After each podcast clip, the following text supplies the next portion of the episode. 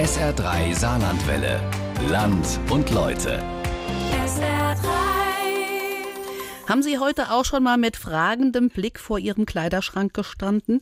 Das liegt vielleicht daran, dass zu viel da drin hängt. Die Auswahl ist vielleicht einfach zu groß, denn im Durchschnitt hat jeder von uns knapp 100 verschiedene Kleidungsstücke im Kleiderschrank hängen. Unterwäsche und Socken sind da noch nicht mal mitgezählt. Früher hat man ja mal eine gute Jacke über Jahre, manchmal sogar jahrzehntelang getragen. Heute ist die Mode allerdings zum Wegwerfartikel geworden. Von 2000 bis 2015 hat sich die Anzahl der Kleiderkäufe weltweit sogar verdoppelt. Von rund 50 Milliarden auf mehr als 100 Milliarden Kleidungsstücke pro Jahr. Und die werden nicht gerade schonend hergestellt. Fair statt Fast Fashion. Carmen Bachmann hat für unser heutiges Land und Leute versucht herauszufinden, wie Mode nachhaltig sein kann. Welche das Problem ist, die machen dann 36, 38, dann geht es direkt weiter 40, 2 Zu Besuch im Grünstreifen, einem kleinen Laden im innenstadtnahen Bereich der beliebten Mainzer Straße in Saarbrücken. Pullis, Blusen, Hosen, Jacken, vorn für Frauen, hinten für Männer. Die Farben sind herbstlich bunt, edel aussehende leichte Strickpullis gibt es, aber auch Jeans und Leinenblusen. Kundin Andrea Diel schätzt Design und Qualität. Es ist wirklich schöne, ansprechende, farbige Mode und auch auf der Haut nach sehr angenehme Qualität. Die natürlich ihren Preis hat. Eine Bluse oder Jeans ab 70 Euro, T-Shirts für 35, ein leichter Strickpulli für 110. Da die Sachen äh, so nachhaltig und gut sind, kaufe ich ja nicht jede Woche, sondern ein bis zweimal im Jahr decke ich mich mit Sachen ein für eine Saison. Hans-Peter Schwarz betreibt den Laden gemeinsam mit Cornelia Grenz. Der promovierte Physiker versucht in vielen Bereichen seines Lebens nachhaltig zu sein und hilft unter anderem auch beim Repair Café mit. Im Grünstreifen gibt es ausschließlich nachhaltige Kleidung und Accessoires. Und weil der Anspruch, den Schwarz hat, nachhaltig, ökologisch und fair, mittlerweile von vielen geteilt wird, ist es auch gar nicht mehr so schwer, solche Produkte auch zu bekommen. Es gibt spezielle Messen für ökologische, fair gehandelte, nachhaltig produzierte Textilien. Da gehen wir zweimal im Jahr hin. Das ist einmal für die Herbst-Winter-Saison, einmal für die Frühling-Sommer-Saison. Außerdem findet man natürlich auch sowas im Internet, das ist klar, aber die Messen sind eigentlich unser Hauptfundus, wo wir dann halt diese Hersteller finden, ja, genau. Viele dieser Hersteller arbeiten mit Zertifizierungen. Sie dürfen ihre Produkte fair gehandelt nennen, weisen also nach, dass Zulieferer angemessen entlohnt werden dass ihre Rohstoffe umweltverträglich angebaut wurden oder dass sie in der Bearbeitung ihrer Textilien auf besonders schädliche Chemikalien verzichten. Um so eine Kategorie zu bekommen, das heißt also fair gehandelt, äh, muss man sich zertifizieren lassen. Die Zertifikate kosten Geld. Und äh, insbesondere die kleinen Labels haben manchmal nicht jetzt äh, genügend Geld, um jetzt mehrere Zertifikate, also zum Beispiel fair gehandelt oder ökologisch hergestellt und so weiter und so fort, es gibt allerdings Zertifikate, die mehrere dieser äh, Kategorien überdecken, also fair gehandelt und ökologisch hergestellt. Ich nenne jetzt nur mal eins repräsentativ, das ist das GOTS-Label oder Zertifikat. Äh, die decken sozusagen von der Herstellung bis zum Verkauf einen Großteil der Mindestanforderungen ab. Das sind die Anhaltspunkte, nach denen der Grünstreifen sein Sortiment auswählt. Dass immer mehr Menschen wie Andrea Diel auf Nachhaltigkeit achten, kann man auch daran sehen, dass eben die großen konventionellen Modehersteller wie H&M, aber auch Chibo, Kick oder C&A Ökolinien in ihrem Sortiment anbieten. Grünstreifenbetreiber Hans-Peter Schwarz findet das bedingt gut. Das ist ein ambivalentes Thema, muss ich gestehen. Wenn ich das aus dem äh, rein ökonomischen Standpunkt aus betrachten würde, dann ist das natürlich für uns eine Konkurrenz. Und wenn natürlich anfangen Aldi und H&M oder CNA, ich weiß es nicht, äh, anfangen hier mit äh, fairer und ökologischer Kleidung an den Markt zu gehen, dann kann das natürlich auch für uns als kleines Label oder kleinerer Laden äh, durchaus ein existenzielles Problem werden. Von der gesellschaftlichen Frage her gesehen muss man es natürlich begrüßen. Ne? Das heißt, je mehr auch die großen Händler sich dieses Problems annehmen, umso besser ist es für unsere Welt und für die Beschäftigten, die in dem Bereich arbeiten. Interessanterweise waren es gerade die Hersteller von Fast Fashion, die Discounter, die Anbieter von teilweise sehr günstiger Kleidung, die mit Selbstverpflichtungen im Arbeitsschutz vorangeschritten sind. Vor allem nach dem großen Unglück in Bangladesch 2013. Damals sind Teile der Textilfabrik Rana Plaza in sich zusammengestürzt. Mehr als 1000 Menschen starben, 2000 weitere wurden verletzt. Der Einsturz von Rana Plaza ein Mahnmal für das größte Unglück in der Textilindustrie und für ein System der Ausbeutung. Also es ist erstmal eine tiefe Trauer, wenn man hier so raufkommt ne, und noch sieht, äh, so die Details, die hier noch liegen, Kleiderbügel, ja, Stoffreste, jede Menge Sachen, die so das, das tägliche Alltagsleben in so einer Fabrik ausgemacht haben. Ja, das ist sehr erschütternd. Wir treffen Magnus Schmidt. Er kennt die Zustände in den Fabriken Bangladeschs, arbeitet hier seit Jahren. Kleidung geht uns ja alle was an. Nachhaltige Mode ist eine Mode, die erstmal sauber, umweltfreundlich, ressourceschonend, vielleicht mm, unter den Gesichtspunkten eines Materialkreislaufes hergestellt wird. Eine Mode, die ethisch und fair hergestellt wird, die darauf achtet, unseren Planeten zu schonen, Biodiversität zu schützen, die Fauna zu schützen, die Emissionen zu reduzieren. Eine Mode, die faire Arbeitslöhne in allen einzelnen Zyklen, sage ich mal, eines Produktionsweges berücksichtigt und eine Mode, die ein anspruchsvolles, vielleicht auch ein zeitloses Design hat, mit der wir, sagen wir mal, ja, mit unserer Bekleidung einen größeren Zeitraum einfach sicherstellen, da gut angezogen zu sein. Professor Dirk Wolfes leitet an der Hochschule Trier den Fachbereich Modedesign. Er bildet die Modemacherinnen der Zukunft aus. Große Ansprüche formuliert er da an seine Zunft.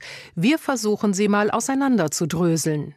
Professorin Luisa Medina unterrichtet Textiltechnik am Standort Pirmasens der Hochschule Kaiserslautern. Die Ingenieurin ist spezialisiert auf Fasern und deren Weiterverarbeitung zu Stoffen, aus denen Kleidung hergestellt werden kann. Nachhaltig, das sagt auch sie, ist ein Produkt nur, wenn es ökologische und soziale Mindestkriterien erfüllt. Wenn ich ein Produkt aus Biobaumwolle herstelle, im Prinzip ist das gut. Wenn ich aber für die Produktion oder für das Wachstum von dieser Baumwolle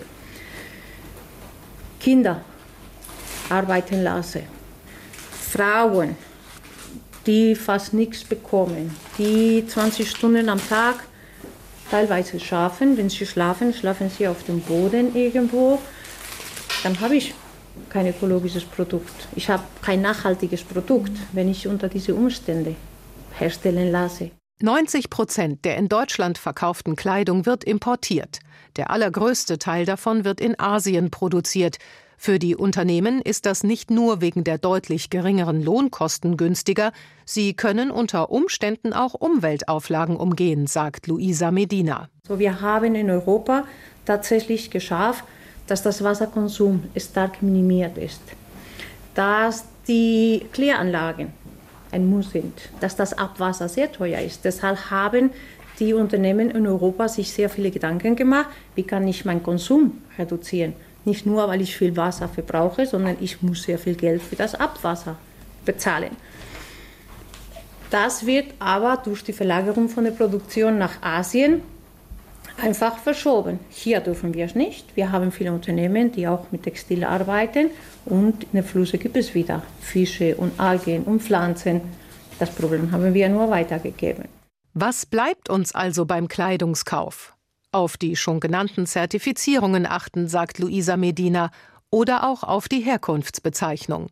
Made in Italy oder Germany oder Portugal zeigt uns an, dass zumindest ein Teil der Herstellung in der EU vonstatten gegangen ist. Wenn ich mir bewusst bin, und das mache ich, ich gehe, gucke das Etikett, hm, wenn ich sehe Made in Italy, okay, ich weiß, das ist jetzt nicht ideal, weil es sind auch viele, man sagt es, so viele chinesische Arbeiter gibt, illegal, die dort in der Textilindustrie arbeiten aber es ist in Italien oder Made in Spain oder gut in Germany nicht mehr so oft. Okay, dann gehe ich mit anderen so gewiesen an der Sache. Aber man weiß nicht genau, über welche Länder diese Produkte gehen. Weil Made in Italy kann genau sein, es wurde dort genäht. Aber die Flächengebilde, die Gewebe, die kommen vielleicht doch aus Indien. Und dann sind wir wieder bei unwürdigen Arbeitsbedingungen und Löhnen und bei Chemikalien, die ungefiltert in die Flüsse gelangen und dort für große Probleme sorgen. Wirklich nachhaltige Kleidung gibt es also fast nicht. Tina Kosch ist Absolventin der Trierer Hochschule für Modedesign. Ihr Wissen um die Schwierigkeiten in ihrer Branche hat ihr den Spaß an Mode fast verdorben. Ich habe sehr, sehr traurige Nächte verbracht, weil wenn man anfängt, sich mit diesem ganzen System auseinanderzusetzen und merkt, was da eigentlich für ein Mammut dahinter steckt, also wie viele Bereiche das umfasst und wie, also wie groß dieses Problem eigentlich ist, da wird einem schlecht. Und da wird man unglücklich. Aber ich habe noch nicht ganz aufgegeben, weil ich glaube, wenn man, wenn man das alles weiß und aufgibt, dann ist es vorbei. Aber ich versuche noch zu sagen, wir können noch was ändern. Da ist noch super viel Potenzial da und wir sind ja nicht die Einzigen oder ich bin nicht die Einzige, der das so geht, die das nicht gut findet, sondern es gibt immer mehr Menschen, die halt sagen, sie sind mit den Zuständen nicht einverstanden und sie wollen daran was ändern. Und ich denke, dass man genau da eben ansetzen muss, dass man eben sagt, man ist nicht alleine, man kriegt das irgendwie hin. Nachhaltige Mode ist eine Mode, die erstmal sauber, umweltfreundlich, ressourceschonend, vielleicht mm, unter den Gesichtspunkten eines Materialkreislaufes hergestellt wird. Einige gute Ansätze für Materialkreisläufe gibt es bei der Herstellung von Fasern, aus denen die Garne hergestellt werden, mit denen man später Stoffe webt oder strickt. Es gibt eine Firma in Schweden, die heißen Renewed Cell. Die produzieren ein Produkt, das nennt sich Zirkulose. Das ist im Prinzip Kreislauf-Viskose. Die lösen im Prinzip so Baumwollprodukte oder alles, was einen hohen zellulosischen Anteil hat, lösen die auf chemisch. Dann steht dann so ein zellulosischer Brei und der kann im Prinzip neu versponnen werden zu Viskose, die die gleiche Qualität hat wie auch neuwertige Viskose. Und es gibt theoretisch auch die Möglichkeit, aus ähm, Polyester zu recyceln. Da ist es aber so, dass alles, was so im Textilbereich recyceltes Polyester ist, das stammt nicht aus Textilien, also es stammt nicht aus einem Hemd oder aus einer Hose oder sowas, sondern das stammt aus äh, PET-Flaschen. Das heißt, die Pfandflaschen, die wir abgeben, die könnten wieder zu Kleidung werden. Diese Methode steckt aber noch in den Kinderschuhen. Die wenigen Firmen, die aus Plastikflaschen Fasern herstellen, nutzen dafür ironischerweise neue Flaschen. Immerhin könnte man irgendwann einmal zu einem echten Materialrecycling kommen. Eine weitere gute Idee, an der viel geforscht wird, ist ganz einfach die Wiederverwertung von Altkleidern oder Stoffresten. Wobei einfach ist das gerade nicht, sagt die Faserspezialistin Luisa Medina. Man kann alte Kleider in einem so Reißwolf auseinandertrennen. Dafür sollte aber das ursprüngliche Material aus einer Quelle kommen. Das kann man oft machen, wenn ich Abfall aus einem Unternehmen habe, die die gleiche Behandlung haben oder die als Gewebe zum Beispiel oder schon vorhanden waren, werden aber geschnitten und diese kann man die auseinanderreißen. Nur dadurch werden die Fasern sehr stark beschädigt. Das heißt, die Eigenschaften, die diese Fasern haben, viele schlechter sind als die ursprüngliche Materialien. Aus Altkleidern werden meist Putzlappen, Malervlies oder Dämmmaterialien. Daraus Fasern für neue Kleider herzustellen, ist schwer. Es ist nicht so einfach, neue Produkte zu machen, die genauso hochwertig sind, weil diese Kleider haben sehr oft verschiedene Farben und haben verschiedene Behandlungen. Ein wasserabweisender Baumwollparker kann beispielsweise nicht mit einem Baumwollhemd gemeinsam recycelt werden. Noch schwieriger ist, dass die allermeisten Stoffe aus Fasermischungen bestehen, erklärt Tina Kosch. Normalerweise hat man beispielsweise 100% Baumwoll-T-Shirt dieses T-Shirt besteht nicht zu 100% Baumwolle, sondern der Stoff davon besteht aus Baumwolle. Aber die ganzen Nähte und die Etiketten und sowas, die bestehen alle in der Regel aus Polyester, weil Polyestergarn reißfester und langlebiger ist als Baumwollgarn. Also auch die Nähte halt, die am Saum sind oder eben womit das umschlungen wird, damit der Stoff sich nicht aufdröselt, äh, das ist alles aus Polyester. Und ganz oft wird auch, beispielsweise auch bei Jeans, wo halt auch theoretisch 100% Baumwolle sein könnte, ist ein Anteil an Elastan mit drin. Und zwar Elastan macht das äh, Kleidungsstück dehnbarer. Das heißt, es passt mehr Menschen. Das heißt, die Passform muss nicht super gut sein. Und viele Leute sind es mittlerweile gewöhnt, dass die Sachen super dehnbar sind und super anschmiegsam und alles. Und das passiert alles durch Mischfasern. Weil jede Faser müsste im Recycling anders behandelt werden. Also eine Polyesterfaser eignet sich zum Beispiel kaum fürs mechanische Recycling, für was sich allerdings die Baumwollfaser eignen würde. Und wieder andersrum, wenn man Polyesterfaser chemisch recyceln könnte, ist da Baumwolle nicht für geeignet, weil es halt zwei grundverschiedene Sachen sind. Das eine ist eine natürliche Faser, das andere ist synthetisch erzeugt. Zum Materialkreislauf ist es also noch ein langer Weg. Aber es gibt schon einige gute Ansätze von kleineren Firmen. Wir werden dieses ganze System Kleidung nicht mit so jungen Start-ups und kleinen Handwerksbetrieben ändern können. Das funktioniert nur mit Global Playern. Beispielsweise, ich hatte vorhin von Renal Cell erzählt, von dieser Kreislaufviskose. Äh, da hat H&M auch mit eingestiegen. Die hatten letztes Jahr, wenn ich es richtig in Erinnerung habe, mit denen eine Kollaboration. Und das ist schon mal sehr gut. Die ballern immer noch viel zu viel Kleidung raus, aber sie versuchen es besser zu machen. Versuche es besser zu machen finden vor allem hier in Europa statt. Und da ergibt sich ein ganz neues Problem. Wir verlieren Wissen. Professor Dirk Wolfes ist der Leiter des Fachbereichs Modedesign an der Hochschule in Trier. Er hat zu Beginn seiner Laufbahn in Saarbrücken eine Schneiderausbildung gemacht, ein Beruf, der im Saarland gar nicht mehr gelehrt wird. Die letzten richtigen Schneidereiwerkstätten sind die des Saarländischen Staatstheaters. Das ist nur ein Teilbereich, bei dem wir in den letzten Jahrzehnten deutlich an Kompetenz verloren haben. Es gibt Materialien, sehen Sie, die werden gar nicht in Europa mehr hergestellt, weil es gar keine Spinnereien mehr dafür gibt oder keine Webereien mehr, ja. Sondern wenn Sie Funktionswaren, wenn Sie in dem Bereich unterwegs sind, dann reden Sie eigentlich vornehmlich mit asiatischen Produzenten weil wir dieses Know-how hier gar nicht mehr haben. Eine Downjacke, ja, mit Daunenfüllung, die wird in, in, Europa meines Wissens nirgendwo mehr gefertigt. Die letzten Orte waren in Slowenien, wo, wo es noch gute Produktion gab, Rumänien gab es noch kleine. Die sind nach meinem Kenntnisstand mittlerweile alle zu, alle abgewandert. Das ist ein kompletter Wissensstand, der heute vornehmlich zum Beispiel in China liegt. Ganz zu Beginn und dann selten wieder in der Endfertigung greifen wir in Europa in den Prozess der Kleiderherstellung ein. Die Stoffe werden in Asien gefertigt, designt wird in Europa und ganz langsam auch wieder öfter genäht. Pfaff in Kaiserslautern ist eine der weltweit führenden Firmen, die vollautomatisiert, passgenau und individualisiert nähen können. Eine der Lösungen für die Industrie wird Automatisierung sein. Alle großen Unternehmen wie Adidas, Nike, C&A, Esprit und so weiter sind dabei im Moment automatisierte Produktionsstätten in Europa wieder aufzubauen weil die Transportwege, ja, wir brauchen viel kürzere Produktionszyklen, weil wir in Zukunft viel mehr, ja, made on demand, also ne, wir arbeiten nach Bestellung. Das ist eine dieser Ideen, die, die da ganz stark in der Modeindustrie zum Tragen kommt.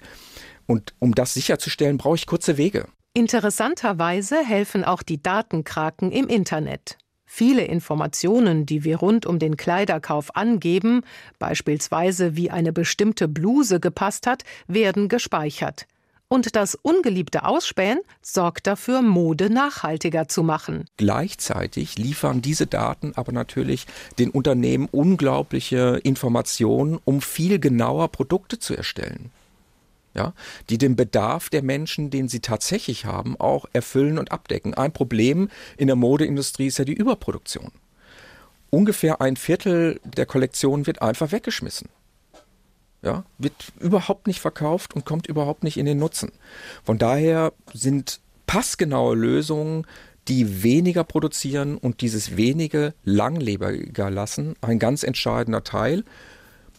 Wenn wir dann hochwertige Produkte haben, die dann auch noch zurück in den Lebenszyklus gehen, weil ein anderer die repariert, ja, oder auch nochmal aufarbeitet und weiterträgt, dann sind wir auf dem richtigen Weg. Reparieren, aufarbeiten, weitertragen. Das können wir natürlich auch selbst machen. Im Arrival Room in Saarbrücken wird aus Altem Neues gemacht. Simone hat einen abgelegten Pulli vor sich. Den möchte sie umgestalten. Ich versuche eigentlich gerade so, dass es aussieht so wie ein Kragen, dass die Ärmel kurz sind und dass es hier so reingeht. Also ich will das nie im Leben tragen, aber das könnte ich ja mal versuchen. Ich muss darauf achten, dass alles perfekt geschnitten ist, weil wenn nicht, dann ist es einfach nur unnötig, weil sonst zerschneide ich alles. Ich heiße Alicia. Mhm. Ich arbeite an einer Tasche aus äh, mehreren alten Hosen und ja, dann mhm. mache ich quasi so ein Patchwork-Design. Das heißt, ich verknüpfe verschiedene ähm, Jeansstoffe und dann sieht das auch hoffentlich interessant aus. Ich habe eigentlich noch zwei Röcke gemacht, aber beim einen bräuchte ich Hilfe und beim anderen hat Hillary mir geholfen. Hillary ist im Arrival Room die Kompetenz in Sachen Nähen. Gelernt hat sie es zu Hause. Meine Oma hat das von ihrer Mutter gelernt, dann meine Mutter hat von meiner Oma gelernt und dann ist, äh, was ich von die beiden gelernt habe, ist viel üben falsch machen, neu machen und ja, so ich komme aus Nordamerika und dort ist Halloween super groß und das war mein erster äh, so Moment, wo ich habe gedacht, oh wie cool ist das? Ich habe die beste Kostüme von all die Kinder, äh, weil meine Mutter und Oma haben das für mich gemacht. Und meine Oma hat auch, ich habe Bilder gemalt und dann hat sie genau das Kleid oder so gemacht und war ich begeistert. Individuell und gleichzeitig nachhaltig. So sollen die Textilien sein, die im Arrival Room gefertigt werden. Cecilia entwirft ein Kleid. Aber vor allem, was ich wichtig finde, ist das Upcycling, dieses Konzept, die Sachen mhm. nicht von neu aufzukaufen. Also alles, was ich habe, ist immer Vintage oder Secondhand. Es muss nicht unbedingt immer neu sein.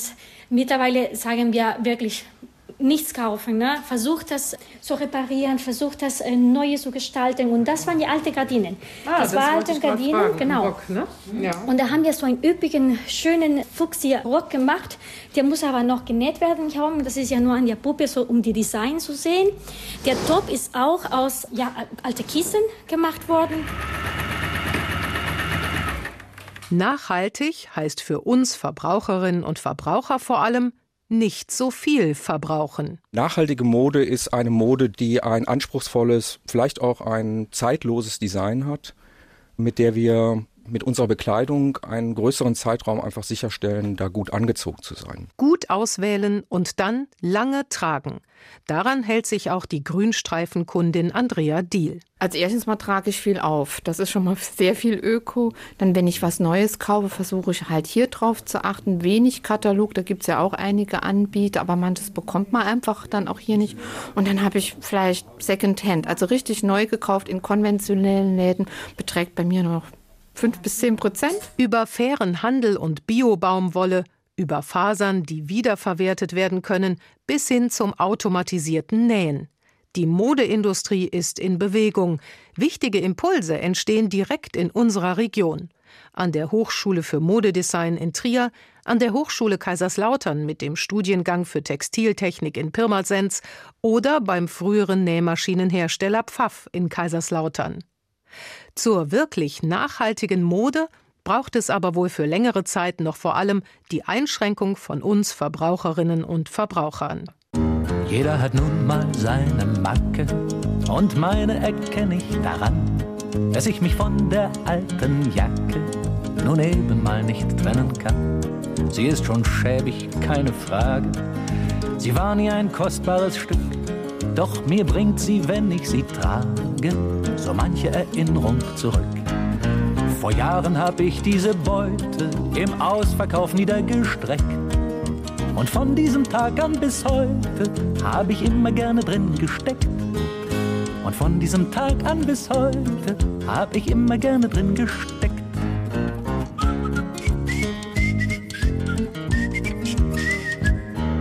Und werden Altkleider gesammelt dann sehe ich sie abschätzend an. Die Jacke ist längst so vergammelt, dass man sie nicht verschenken kann. Ich hab im Schrank eine fast neue, die geb ich dafür gerne her. Dank dieser List, du alte Treue, rette ich dich einmal mehr. Es hat halt jeder seine Marke und meine erkenne ich daran, dass ich mich von der alten Jacke nun eben mal nicht trennen kann dass ich mich von der alten Jacke nun eben mal nicht trennen kann.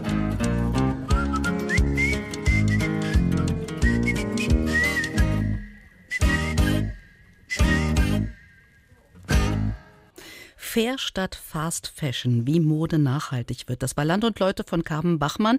Und Sie finden dieses Feature, genauso wie alle anderen Beiträge aus dieser Sendung, nochmal in unserem Podcast auf sr3.de.